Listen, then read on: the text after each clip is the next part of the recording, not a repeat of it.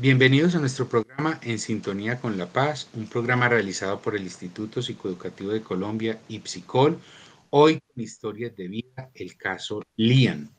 Le recordamos a nuestros oyentes que el nombre ha sido cambiado por la, con la intención de guardar la identidad de nuestro invitado. Es un joven del Centro de Internamiento Preventivo La Acogida, Bogotá. Está en este momento por por un proceso que no, ahorita nos va a contar seguramente un poco de su historia. También quiero invitar a nuestros oyentes a que nos sigan en todos nuestros programas en sintonía con La Paz los días martes a las 12 del día. Los días lunes nos pueden seguir en Familia esta oportunidad a las 12 del día y a las 2 de la tarde el programa Despertares. Y por supuesto nos acompañen todos los miércoles con historias de vida. Hoy el caso Lian. También antes de empezar, quiero agradecer a nuestros socios estratégicos, en este caso el Instituto Colombiano de Bienestar Familiar Regional Bogotá. Un saludo caluroso a todos sus funcionarios, a defensores de familia, equipos profesionales, tanto de la regional como del CESPA. Quienes nos quieran seguir en nuestras emisiones pueden acompañarnos en Medellín y Antioquia por el dial 1110 AM y también por internet en todo Colombia por www.radiobolivarianavirtual.com vía stream. Hoy estamos con Lian. Lian, ¿cómo estás? Bien, sí, señor. Lian, vienen voluntariamente. Sí, señor. Bueno, hoy estás en el Centro de Entrenamiento Preventivo. ¿Por qué, en términos generales, por qué estás hoy en el Centro de Entrenamiento? Porque cometí un delito nuevamente te capturaron por un delito, dices nuevamente, es decir, eres reincidente. Sí, señor. ¿Cuántas veces te han has capturado? Ocho veces. Ocho veces. Hoy tienes 17 años, ya casi 18. No, 18 cumplidos. Recién cumplidos, también. Sí, señor. Sí. ¿Y más o menos a qué edad empezaste en este mundo, Lian? Eh, a los 14 años, 13 años. 13 añitos arrancaste en la, en la delincuencia. Lian, ¿toda la vida ha sido así o, o qué pasó? Pues sí, después de que me lo aprendí, me gustó y pues ya ahorita nuevamente pues la vida me está poniendo como en contexto de muchas cosas que he hecho.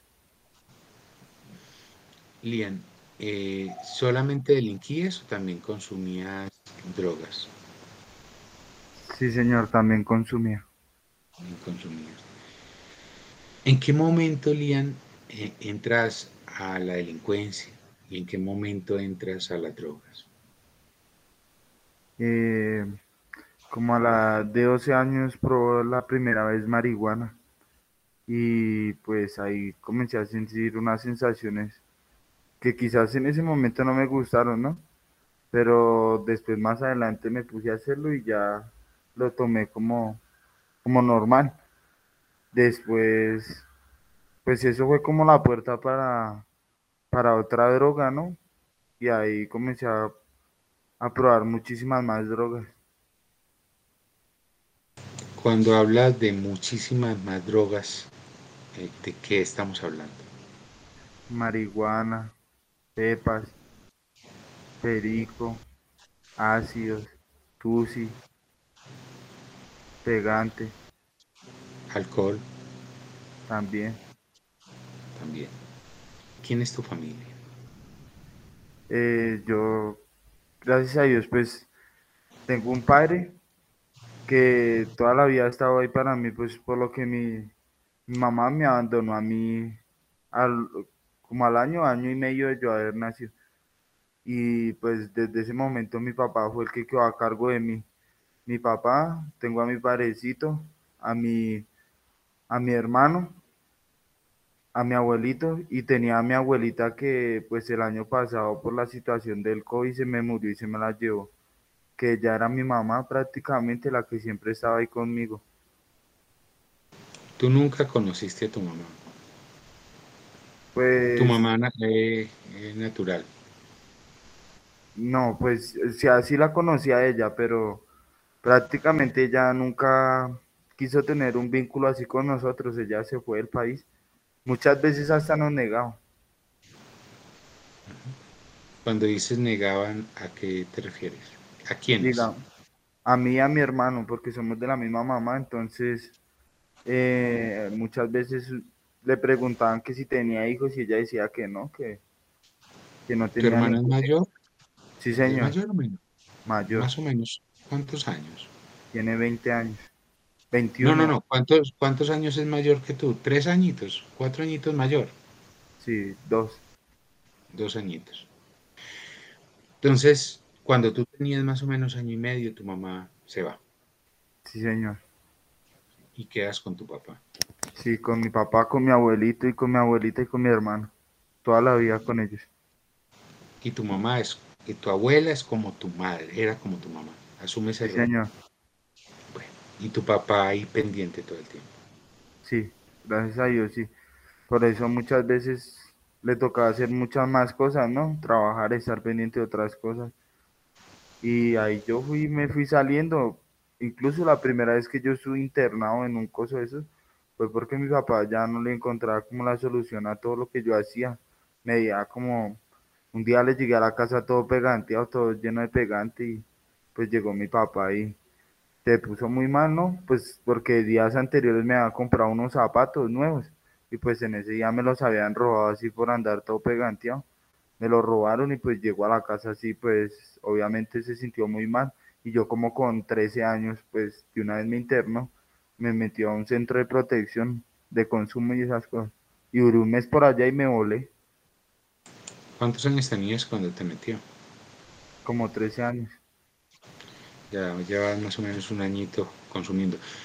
¿Qué es lo que pasa en la cabeza de Liam? Se rompe, se va a las drogas. ¿Cómo llega? ¿Cómo entra las drogas? eh, por, por, por consumir, no sé, como probar esa sustancia, como por querer sentir esa sensación, o sea, uno veía a los demás y como que, uy, y pues en el colegio tenía un amiguito que era muy cansón y, y de un momento a otro, pues un día me dijo que si fumaba marihuana, y pues yo, yo pues haciéndome un, ¿no? Pero era la primera vez que yo consumía y yo le dije que sí, y ahí me pegué el primer plom por probar esa cosa y ya después me fue gustando, Te fue atrapando. sí. Y, y había problemas en la casa, habían dificultades en esa época. Pues sí, es que pues mi papá ha sido buen padre, ¿no? Pero pues su merced se ha dado cuenta, él, o pues los que se lo- los que están acá conmigo, ¿no? Pues mi papá es muy diferente, él es rasta, le gustan unas cosas muy distintas, no es así como chapado lo de ellos. Mi papá es muy bien, o sea, pero entonces él no, era muy permisivo, eso era lo que tal, o sea, no se fijaba casi en eso y pues confiaba mucho en mí. Y pues yo salía y pum, hacía cosas y él a veces muchas veces no se da cuenta. Por allá en la casa, pues los problemas que nos faltan y yo siempre el, el terremoto, pues yo metía fa- en problemas a mi familia, a mi abuelito, a mi abuelita, los ponía a pagar por allá platos rotos. Desde chiquito me era muy, me gustaba llevarme las cosas. Primero comencé con las cosas de la casa, me veía por ahí dos mil, tres mil pesos botados y pum, me los robaba. Me los llevaba para el colegio, para ir al colegio teniendo más plata. Me llevaban por allá a una casa de visita a otro lado y me traía alguna cosa de por allá en el colegio, así como, o si no era muy casposo, me gustaba, me gustaba mucho el fuego, me gustaba incendiar las cosas. Cogía y me ponía a incendiar los baños, no, eso era una caspayón, mejor dicho. Estamos hablando de antes de los 12 años, desde muy Sí, chiquito. como, sí, como desde los 10 para arriba, no, una caspa, mejor dicho yo. No, ¿Qui- ¿Quién se empieza a percatar primero entonces? Tu papá es extremadamente permisivo. Y tus abuelos, pero ellos sí se dan cuenta. no, mi papá fue el primero. porque él era el que estaba como más con nosotros, o sea, papá en el sentido de que yo le decía, no va a salir, pues el normal, no pensaba que yo iba a hacer otras cosas, pero pues gracias a mi Dios, mi papá, pues sí, él siempre sí ha estado muy pendiente de nosotros, y pues ya llegó después un punto después de que pasó eso, o sea, que mi papá ya me vio tan mal, tan cogido las drogas, y él me decía, no, que tranquilo, que él me, o sea, se volvió más que mi papá, mi amigo. Y yo le contaba las cosas, no, que me pasó esto, papito, que lo otro. Y él creía mucho en mí, me, me decía, no, que tranquilo, que yo lo voy a ayudar. me decía, hasta yo muchas veces prefiero, ya después de que él se enteró que yo estaba probando otras drogas, porque a mí me comenzó a gustar mucho el pegante. Entonces él, él me decía, no, papi, que ese juicioso en la casa, eh, si quiere hasta, hasta él me decía, yo prefiero muchas veces que usted fume marihuana a que esté por allá eh, probando otra droga, porque pues el, el, el, miedo que él tenía era que probara el bazuco, que probara algo mucho peor, algo que me, me cogiera de raíz. O sea, también el pegante, el pegante, uy. Entonces a mí me tenía recogido, eso me enflacaba re feo. Después de que dejé el pegante me comenzaron a gustar las pepas. Comía muchas pepas y me gustaba ir a robar, me ponía eso a robar a todo el mundo. Me ponía a hacer muchas cosas, muchos problemas. Yo tengo el cuerpo lleno de cicatrices por todo lado. Yo me miro a veces al espejo ya con esos 18 años y yo digo, uy, Dios mío. Yo digo que es un milagro que yo esté vivo, me han pasado las de cosas, sin, robando. Esta última vez que llegué me cogió la policía y todo eso y me pegaron un tiro y todo en la espalda, me rompieron la cabeza, este, tengo los dientes rotos, no, mejor dicho. Sabemos muy bien que, te, que, que de entrada empezaste siendo un joven muy rebelde, como tú lo decías ahora a los 10 añitos pero en qué momento pasa o, eh, de, de, ser un niño rebelde a convertirse en un niño delincuente como a los 14 años, como a los 13. Mi primera vez que yo me acuerdo ese día tanto, ¿no? Yo salgo del colegio y pues yo tenía un amigo, ¿no? Y él me dice, no, vamos a, a robar, vamos a, a, a, ganarnos plata. Y, me, y pues yo tenía una navaja, ¿no? Por lo que yo pues me la pasaba metido en problemas. Entonces, pero entonces yo nunca la había utilizado para robar. Y ese día vamos y esperamos la salida del colegio, ¿no? Y salen todos los chinos y todo eso. Y nosotros no nos quitamos ni el uniforme. Yo me acuerdo del colegio cuando por allá iba subiendo una señora y ¡pum! y la robamos, le quitamos la maleta, el, el celular. Y pues el celular era un buen celular y nos había y en la maleta nos salió como, como, cuatro, como 400 mil pesos, ropa nueva muchas cosas, entonces desde ahí, uy, eso es fácil, eso es rápido, y entonces ahí uno fui aprendiendo muchas cosas. Después, bueno, a los 14 años, recién cumplidos, cumplo los 14 años. Pero yo, o sea, no robo así siempre, sino de vez en cuando, cuando es. Y a los 14 años, eh, por allá tengo un problema con un señor, con un mancito, y, y le pego una puñalada en la boca en la boca y, y por acá, y en el cuerpo. Y por ahí me, me mandan, me judicializan, no me cogen y me judicializan. Y esa vez me mandaron por allá para otro lado, para una institución de protesta, para Cajicá, por allá para otro lado. Y, y por allá, pues fui aprendiendo más maños, ¿no? Se sabe que uno se vuelve mañoso y, por allá duré como un mes y me volé pues conocí mucha gente y ya después yo buscaba a esa gente, ¿no? ¿Qué tan que esté chino? Y me ponía a robar con ellos, ya he aprendido muchas más cosas, ¿no? Que, que para meterme a las casas, que a robar a los taxistas, que a romper los vidrios de los carros, ¿no? La de cosas por acá.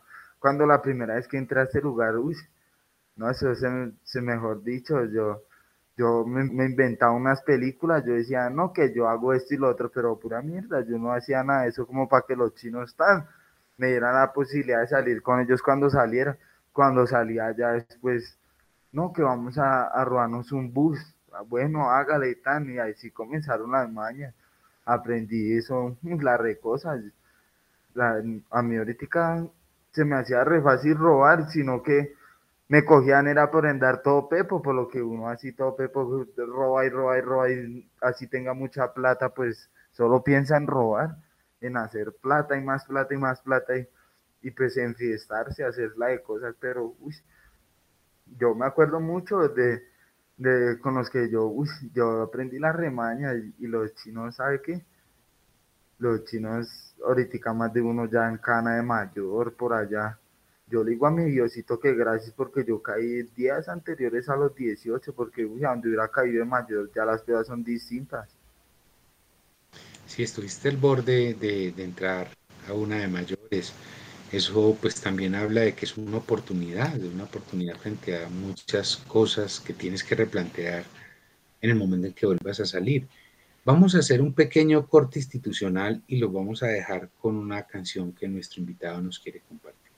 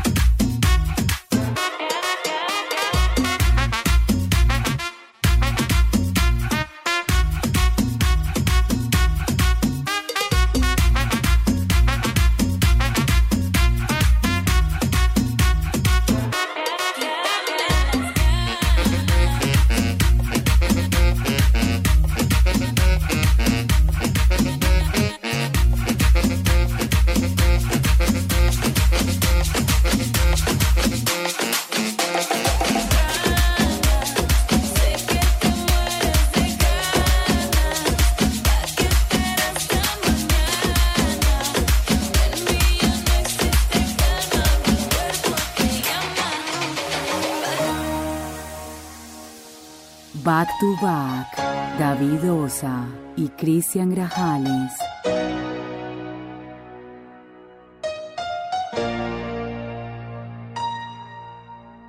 Hace un tiempo se fue, que porque con ella solo jugué. Noches largas pierdo la razón, vuelve corazón. Vuelve corazón. Sé que antes te fallé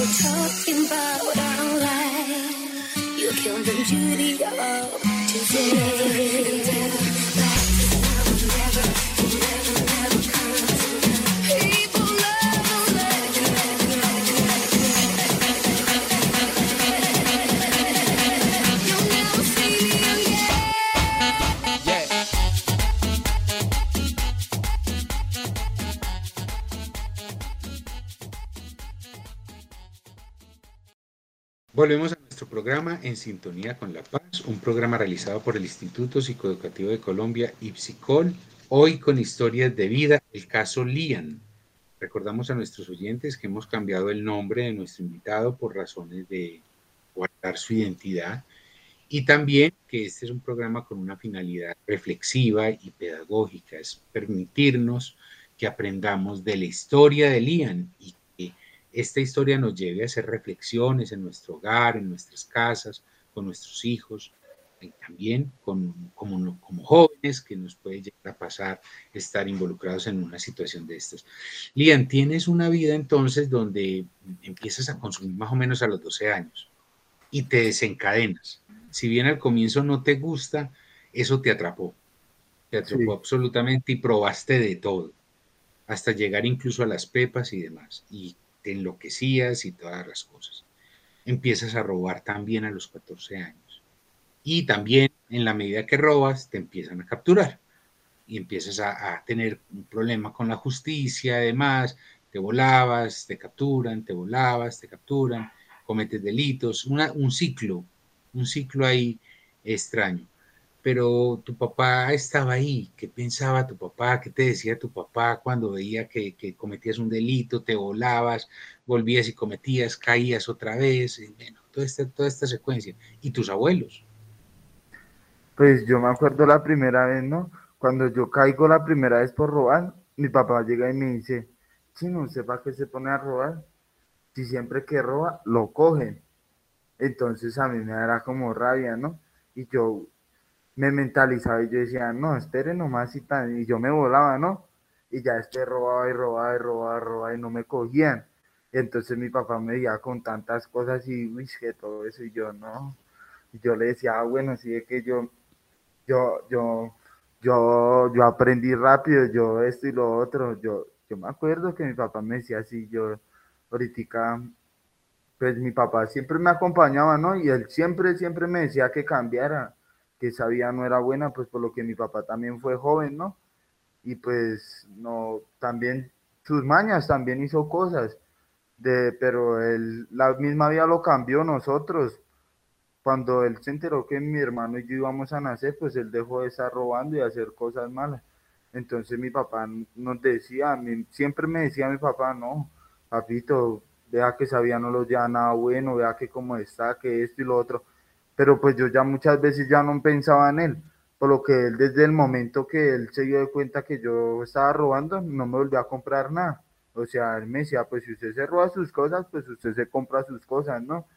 Me se volvió más duro conmigo, o sea, ya no era lo mismo. Entonces, yo tal lo hacía era como por, por mí y por, porque muchas veces yo me, yo vivía con ellos, pero no me la pasaba casi con ellos. A mí me gustaba estar en mis lugares, con mis personas, estar, yo me compraba mis cosas, yo ya hacía muchas cosas a mí, y yo era bueno para hacer eso. Entonces a mí todo el mundo me llamaba para salir a robar, para trabajar, que no, que vamos pues en el, el, en el método de nosotros, así como nosotros lo decimos en la calle, nosotros no decimos robar, sino salir a trabajar entonces me decía, no, chino, venga que usted es de los buenos, vamos a salir a, a camellar, vamos a...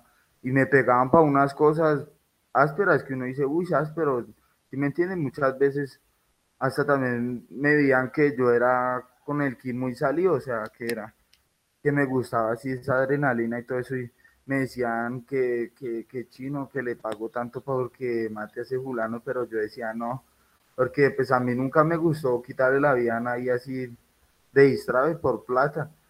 Yo, pues muchas veces sí he tenido problemas y pues uno no sabrá qué habrá pasado, ¿no? Con esa gente, pero así por plata eso nunca lo quise hacer y, y también, no le digo, muchas veces me pegaban para cosas que yo ni sabía, pero pues yo aprendía rápido, ya sabía todo eso y mi papá mi papá pues ya me veía tan metido en esa cosa que ya no me decía nada, él ya, ya lo último era que él me decía, vea, él, siempre que yo llegaba a un lugar como esos, él me decía, si ve que todo lo que estaba haciendo estaba mal, yo le dije, papi, yo, yo esto, usted sabe que yo nunca lo voy a dejar solo, por más de que usted sea así, que ya piense diferente, que ya no sea un niño, yo siempre lo voy a apoyar y voy a ser su papá, y créame para que, que para lo bueno, yo siempre voy a estar ahí. Si usted necesita mi apoyo, yo se lo doy. Mi papá siempre me ha dado un buen apoyo, pero pues, como le digo, afuera ya es muy distinto. Muchas veces yo lo miro acá a él y yo lo amo como a nadie y le doy gracias por no dejarme solo nunca.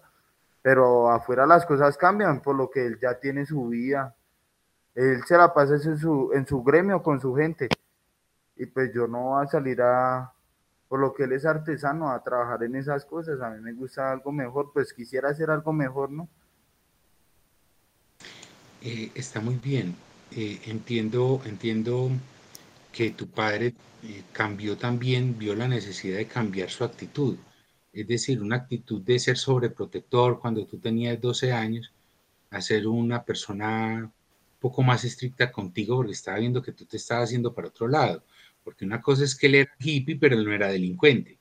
Sí, señor. Y, se encuentra que su hijo se está, está, consumiendo, pero también se está volviendo, se está volviendo delincuente. De alguna otra manera tú sentiste que frustraste a tu padre, eh, que, tu padre no, no se avergüenza, pero que sí como que defraudaste a tu padre. Pues la verdad sí se sentía mal, o sea, no defraudarlo, pero pues el ver de todas mis acciones y como yo me comportaba, pues se sentía muy mal. O sea, él te ha estado acompañando, pero él ha visto que tú cambiaste muchísimo en estos años que, que pasaron tan difíciles. Sí, pero ahí está siempre. Él es el mismo siempre. Claro. Lian, eh, tú decías una cosa eh, y qué bueno que nos ampliaras un poco y es que por la actitud que tú tenías también cogiste un nombre en el mundo de la delincuencia. La gente veía que tú tenías como unas características especiales.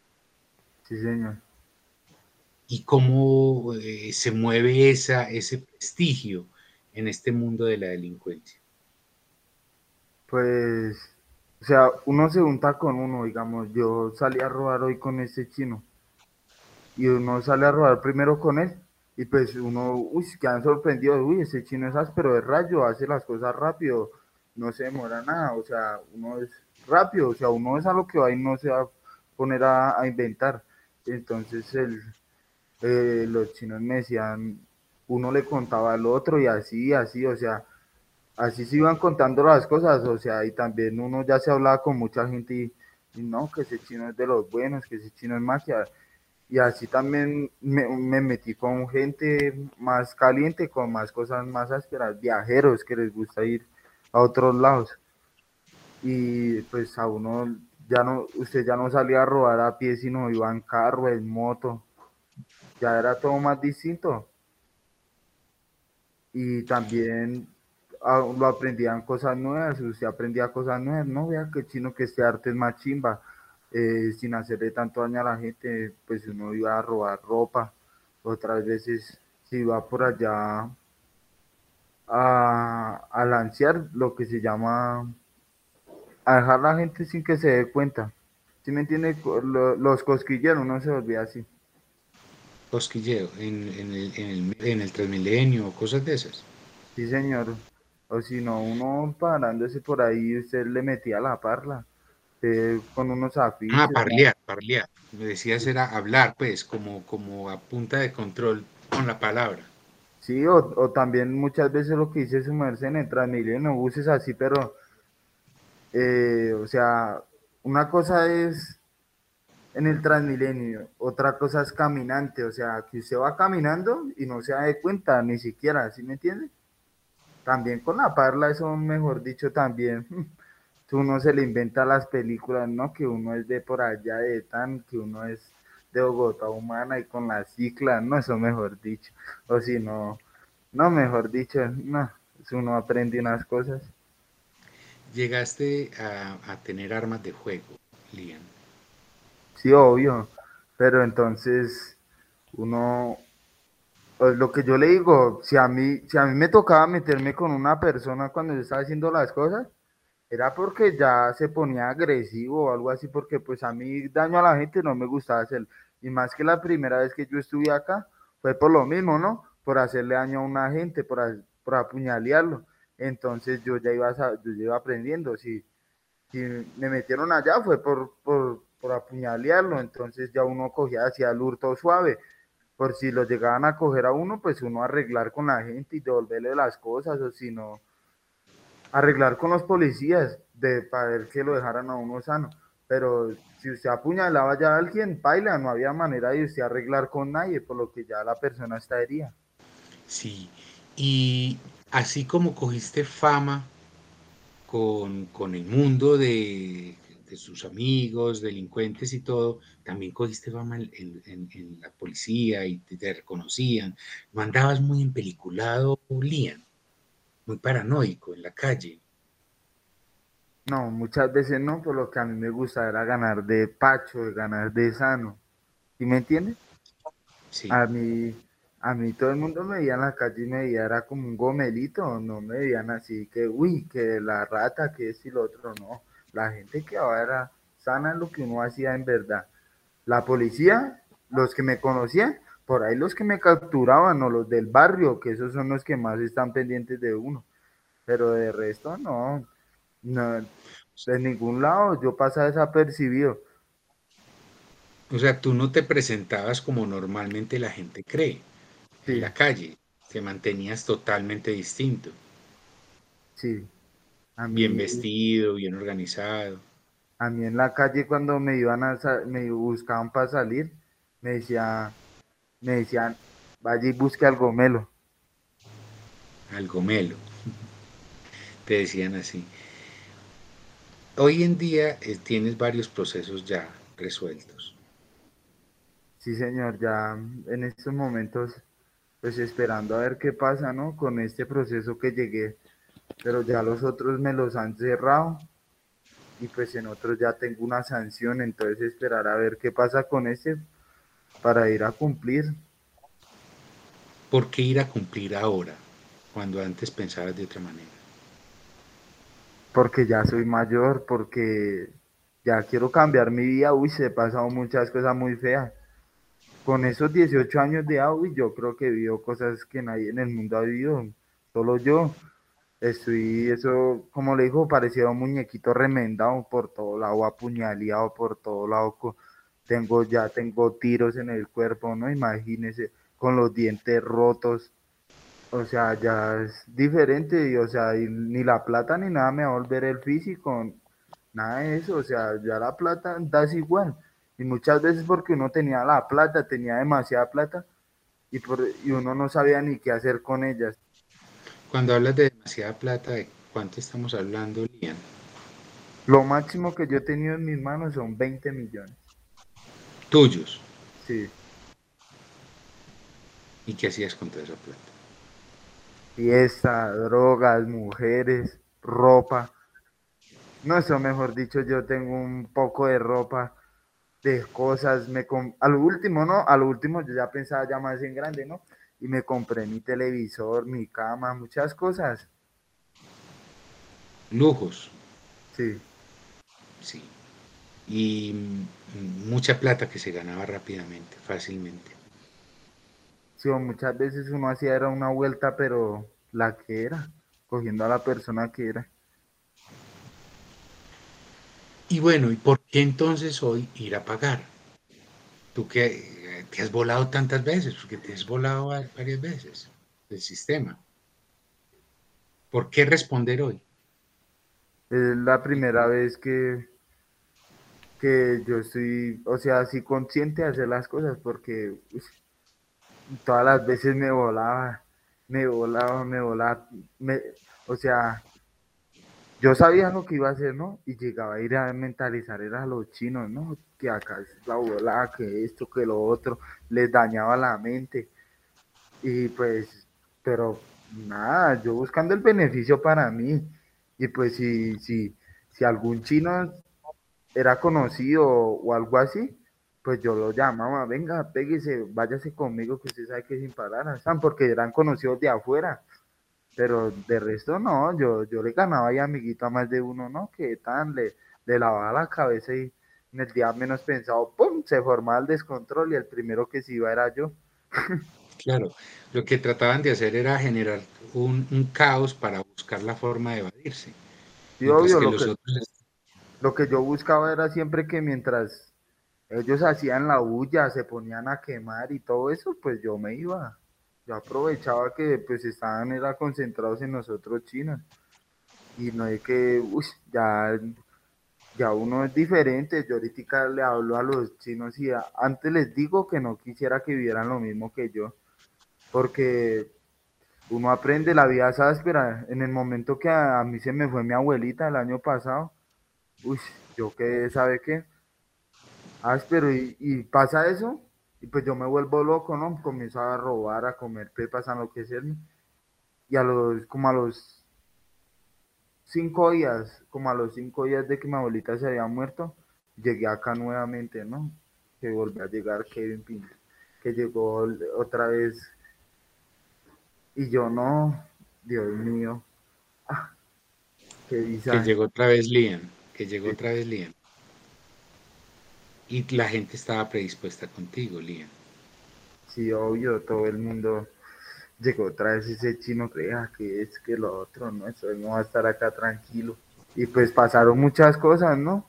Por allá, usted sabe, y por allá, problemas por aquí, por allá, apuñalado, ¿no? Eso es mejor dicho. Y pues yo, te lo juro, Y yo acabado, porque estabas acabado también, estabas flaco, acabado. Ahora estás un poquito mejor. Sí. Estabas muy aporreado. Yo en ese momento, créamela, yo pensaba que no se me iba a volver a dar la oportunidad de volarme. Y el día menos pensado, ¡puf! Y yo no las creía, yo estaba fuera otra vez y yo decía, uy, ya muy olímpico, ya muchas veces, y yo, y no es fácil, por acá no es fácil. Fuera uno por allá, un sitio que es abierto, uno dice, uy, bueno, uno es dice rápido, pero acá no es fácil, y yo decía, uy, otra vez. Y, y yo, o sea, muchas veces yo me volaba y yo no salía cambiado de pensamiento, o sea, yo decía, no, yo me volé, entonces yo soy más rayo, a mí me gusta, a mí me gusta robar, a mí me gusta hacer esto, nadie va a poder conmigo. Si me vuelven a mandar por allá o me cogen, yo vuelvo y me vuelo, cosas así, ¿sí me entiende? Y pues uno Y lo hacías. Y era real. Lo lograbas. La última, incluso en la última, mm, estuviste casi a punto de un accidente de tránsito. Uy, sí, por allá. Esa vez todo loco me pongo a romper la pared con un inodoro cuando día menos pensado. Voy pasando la calle cuando ¡pam! me coge, me coge esa moto y me mandó como cuatro metros a volar. ¿Qué ha cambiado en Lian como persona? Que hoy en día ya dice, no me quiero volar, quiero pagar lo que debo. El pensamiento, todo ha cambiado mucho. O sea, ya sé que la vida es más, más frenado a la realidad porque muchas veces yo pensaba era como un niño. Yo, yo creía que, que esto era diferente, que muchas veces esa vida uno lo llevaba solo a cosas buenas, pero no. Créanmelas que no. La vida sabe que se encarga de muchas cosas. Mi pensamiento, yo ya no pienso como un niño, yo, yo quiero salir adelante, ayudar a mi padre, a mi abuelito, que es el que me ha ayudado últimamente, a mi pareja, yo ahorita tengo a mi pareja y los he mentalizado, ¿sí me entienden? Por lo que muchas veces ellos ya uno lo, ya sabían lo que uno iba a hacer, ¿no? Ese chino vuelve y se vuela y tal. Yo ahorita no, yo quiero estar consciente, terminar mis estudios, que esto me sirva harto para terminar mis estudios. Para el día que yo salga afuera se me presente la oportunidad de un trabajo, algo mejor, ¿sí me entiende? Porque yo recansado y más que la, la misma vida me ha tratado es con golpes. A mí, si yo hubiera tenido la oportunidad de que alguien como yo me aconsejara y me dijera esas cosas, yo creo que hubiera sido todo muy distinto. Yo, yo le digo a mi Diosito, hasta a veces uno se siente arrepentido, ¿no? Yo hubiera querido que la primera vez que yo entré a un lugar como eso, yo hubiera tenido esta mentalidad, que no hubiera seguido en esa vía. Porque, o sea, lo que yo le digo y todo lo que les he contado, esa vida trae muchas cosas buenas, uno aprende muchas cosas, pero créamelas que así como usted gana tan rápido esa plata, eh, no sé si es mi Dios o el diablo, pero eso mismo se cobra. Y, y si no lo cobra con uno físicamente, con la familia, con las personas que usted ama, las pierde, con, se le alejan las personas que usted más quiere, es más difícil, o sea, volver a ser feliz. Ya es el momento de uno estar bien, de estar tranquilo. Yo le, yo sabe qué, yo le digo a mi Diosito en estos momentos y en este lugar, que Él sea el único ayudándome a salir de este lugar, por la mejor manera, que no sea tanto tiempo, que pueda estar bien con mi familia, que, con esa pareja que yo tengo, que por favor, que pueda tener una vida bien buena.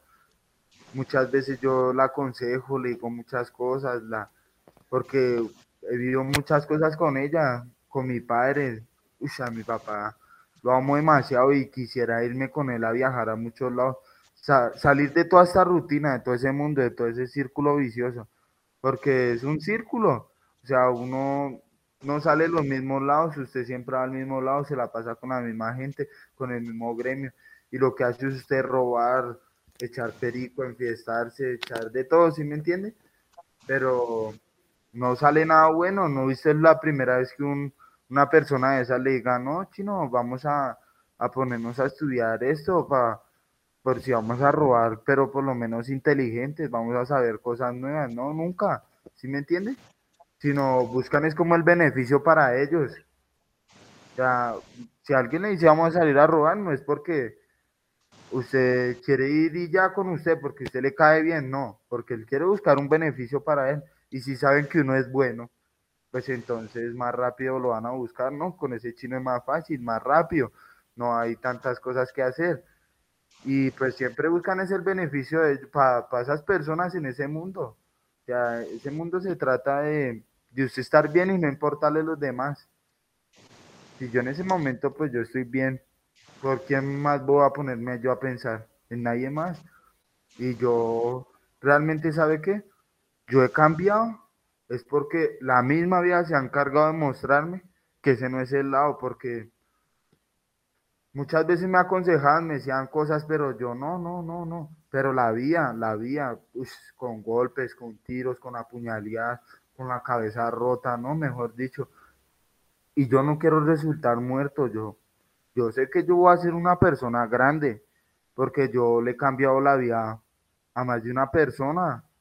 O sea, muy sanos, eran muy sanos y los volví unas gonorreas, ahora porque no los puedo cambiar, o sea, yo a mis compañeros, ¿sabe qué? Les digo, hasta los he puesto a llorar, les digo que, que esa vida no es fácil porque algunos están empezando en ese mundo y yo me miro reflejado en ellos, yo decía, no, yo así era, yo hacía esas cosas, yo era así como ellos, yo buscaba la aprobación de todos para, sí, para que me eligieran como para que yo soy de ese grupo. Yo quiero estar bien, full con mi familia, ayudarlos a salir adelante, tener mis cosas bien, porque muchas veces usted, yo tenido bastantes cosas, pero pues uno tiene las cosas y lo que viene por agua, por agua se va, o sea, todo llega muy rápido, pero a todo se va también muy rápido. Las cosas se le dañan rápido, la ropa se le malgasta rápido, ¿sí? Por lo que uno anda en, e, en ese mundo, en ese acelere, digamos, hoy me compré unos zapatos nuevos y salí a robar con ellos, pues en el mismo agite, pues uno sale a correr y de todo y, uno no se da cuenta y cuando, uy, se me le despegó la suela, se me dañó esto. En la casa usted anda todo acelerado con ganas de todo y pues prende el televisor y le dan ganas de y prenda y apague eso y lo dañan, uno daña las cosas así mismo por andar en ese ajedrez, en ese, uy, en ese mundo rápido de hacer todas las cosas yo admiro, admiro a esas personas que sabe que han vivido la calle, han vivido cosas así y han cambiado. Los escucho así como me han escuchado a mí, como una expectativa de vida. Y yo digo, si pudieron ellos con tantos años, con tanta edad, que vieron tantas cosas, ¿por qué no va a poder yo? Yo sé que no es la misma vida, no es lo mismo, pero pues es una motivación. Y pues yo solo le digo a mi Diosito, no, porque también en este mundo conseguí muchos enemigos porque mucha gente se le, se le envía a uno. No, este chino es envidioso. Ese, no envidioso no, sino este chino le, se gana la replata y esto y lo otro y le comienza a dar envidia, ¿no? O también pues uno acá encerrado cambia, pues por lo que acá todos somos iguales, acá nadie tiene más que nadie. Así todo el mundo haya vivido, haya vivido, tenga la olla, tenga de todo por allá afuera, acá todos estamos igual, ¿no? Y pues muchas veces uno problemas por aquí, problemas por allá, fastidia al chino, fastidia al otro y ya en otro lugar es muy distinto, por eso yo digo a mi Diosito, yo sé que acá estoy es por una preventiva, esperando a ver que me solucionen. En el momento que, que ya me llegue a correr el traslado de la sanción, pues yo le pido a mi Diosito que por favor me mande a un buen lugar donde me, me esté con otra gente rodeada, ¿sí me entiende? No con la misma, porque ellos sí me van a seguir viendo con los mismos ojos. Llegó la misma gonorrea, llegó eso, porque es ese mundo, ¿no? Entonces yo, que tratar de que lo menos posible que no me conozcan, comenzar desde cero, yo quisiera también eso, desde yo salir, no rodearme la misma gente, no con parchar con ninguno de ellos, por más de que no, que el amigo, que es el otro, amigo ratón del queso, en esta vida nadie. Para mí mi amigo es mi papá, mi hermano, mi familia, que son, que saben cómo yo me he comportado, como siempre yo he hecho las cosas, ¿no? Y siempre están ahí apoyándome. No me cambian por nada, ni por un peso, ni por un pan, ni por una ropa, nada. Ellos prefieren a Kevin así tal y como es. Prefieren a Lian tal cual y como es. Lian, hoy en día mm, escucharte implica eh, hacer una rememoranza de muchas cosas, porque nos conocemos hace varios años. ¿Cómo hablarle brevemente, porque ya nos queda muy poco de programa, cómo hablarle a la cara a ese niño que era tan cerrado como eras tú hace unos años? ¿Cómo decirle las cosas de tal manera de que pueda hacer esa reflexión que tú dices? Que no se guíe por el camino que no es, porque muchas veces en ese camino les pintan flores, que todo va a estar bien, que se va a ganar plata, que eso y todo pero créanmelo, muchas veces pierden lo que más quieren. Y el que lo vive lo siente. O sea, hasta que usted no lo viva no va a sentir el cambio. Hasta que usted lo viva no va a sentir que está en otro lado. Entonces yo les digo es que cambien a, a más de uno, a los que están por ese mundo. Quisiera que, que, que cambiaran sus vidas, que se enfocaran más en el estudio, en otras cosas con el estudio uno se puede ganar muchísimo más dinero, mejor, de una mejor manera. Se rodea de gente más buena, que lo quieran, que de verdad lo quieran, porque esa gente en ese mundo lo quiere a usted por el momento, mientras usted tiene plata, mientras usted tiene droga, mientras usted está bien, ¿sí me entiende? Pero de resto, no, cuando usted está mal, cuando usted no tiene plata, cuando usted cae, cuando usted está encerrado, ¿quién se acuerda de usted? Ahí sí ya no, ahí sí ya usted no es el más, más rayo, el más áspero, paila, usted está encerrado, ya, tiene su familia, y si no tiene familia está solo, y lo que viene en su mentalidad, si usted quiere ser bien, bien lo va a hacer, porque el que se propone las cosas las hace bien. Así es. Eh, le hiciste daño a mucha gente. ¿Qué quieres decir a esta gente?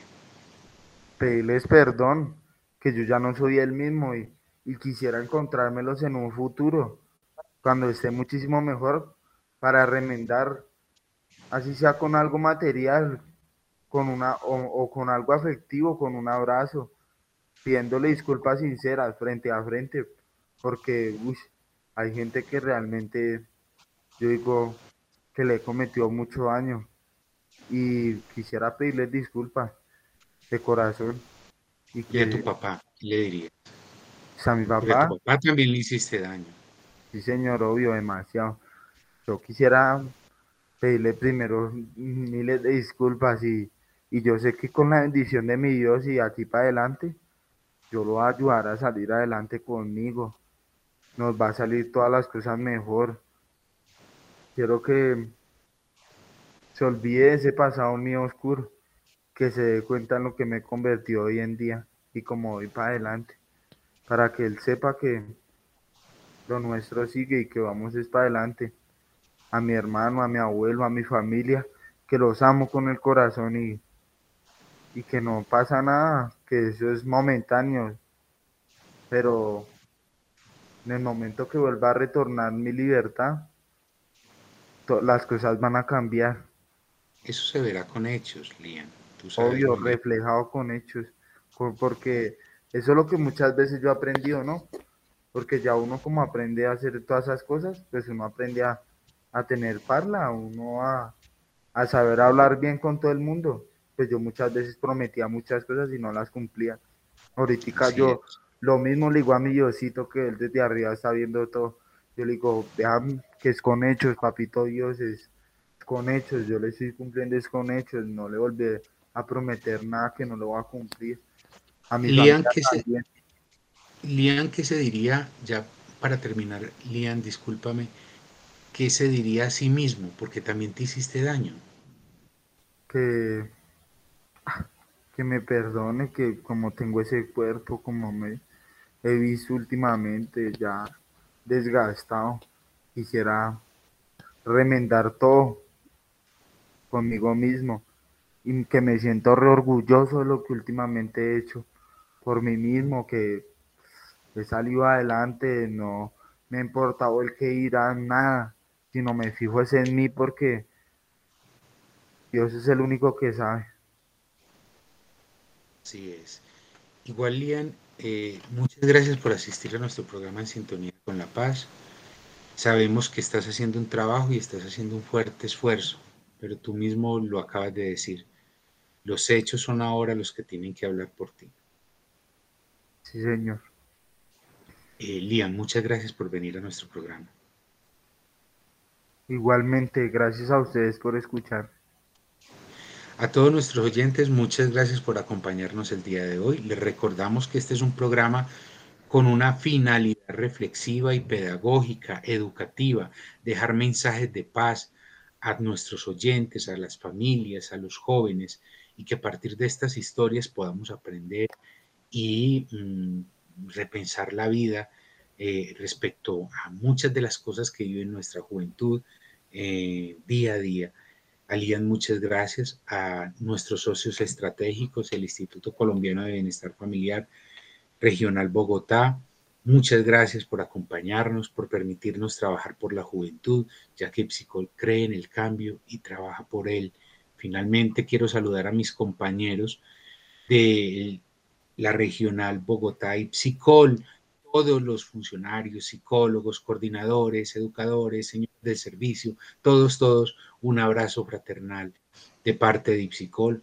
A nuestro compañero en el máster, Jaime Alberto Marín Quintero, muchas gracias. Y quien siempre nos acompaña, nos bendice y está siempre con nosotros, el director emérito de Ipsicol, el presbítero Alberto Gómez Suárez, que desde el cielo siempre nos acompaña. Quien los acompañó también el director de Ipsicol, Sergio Andrés Acosta Tobón. Hasta pronto.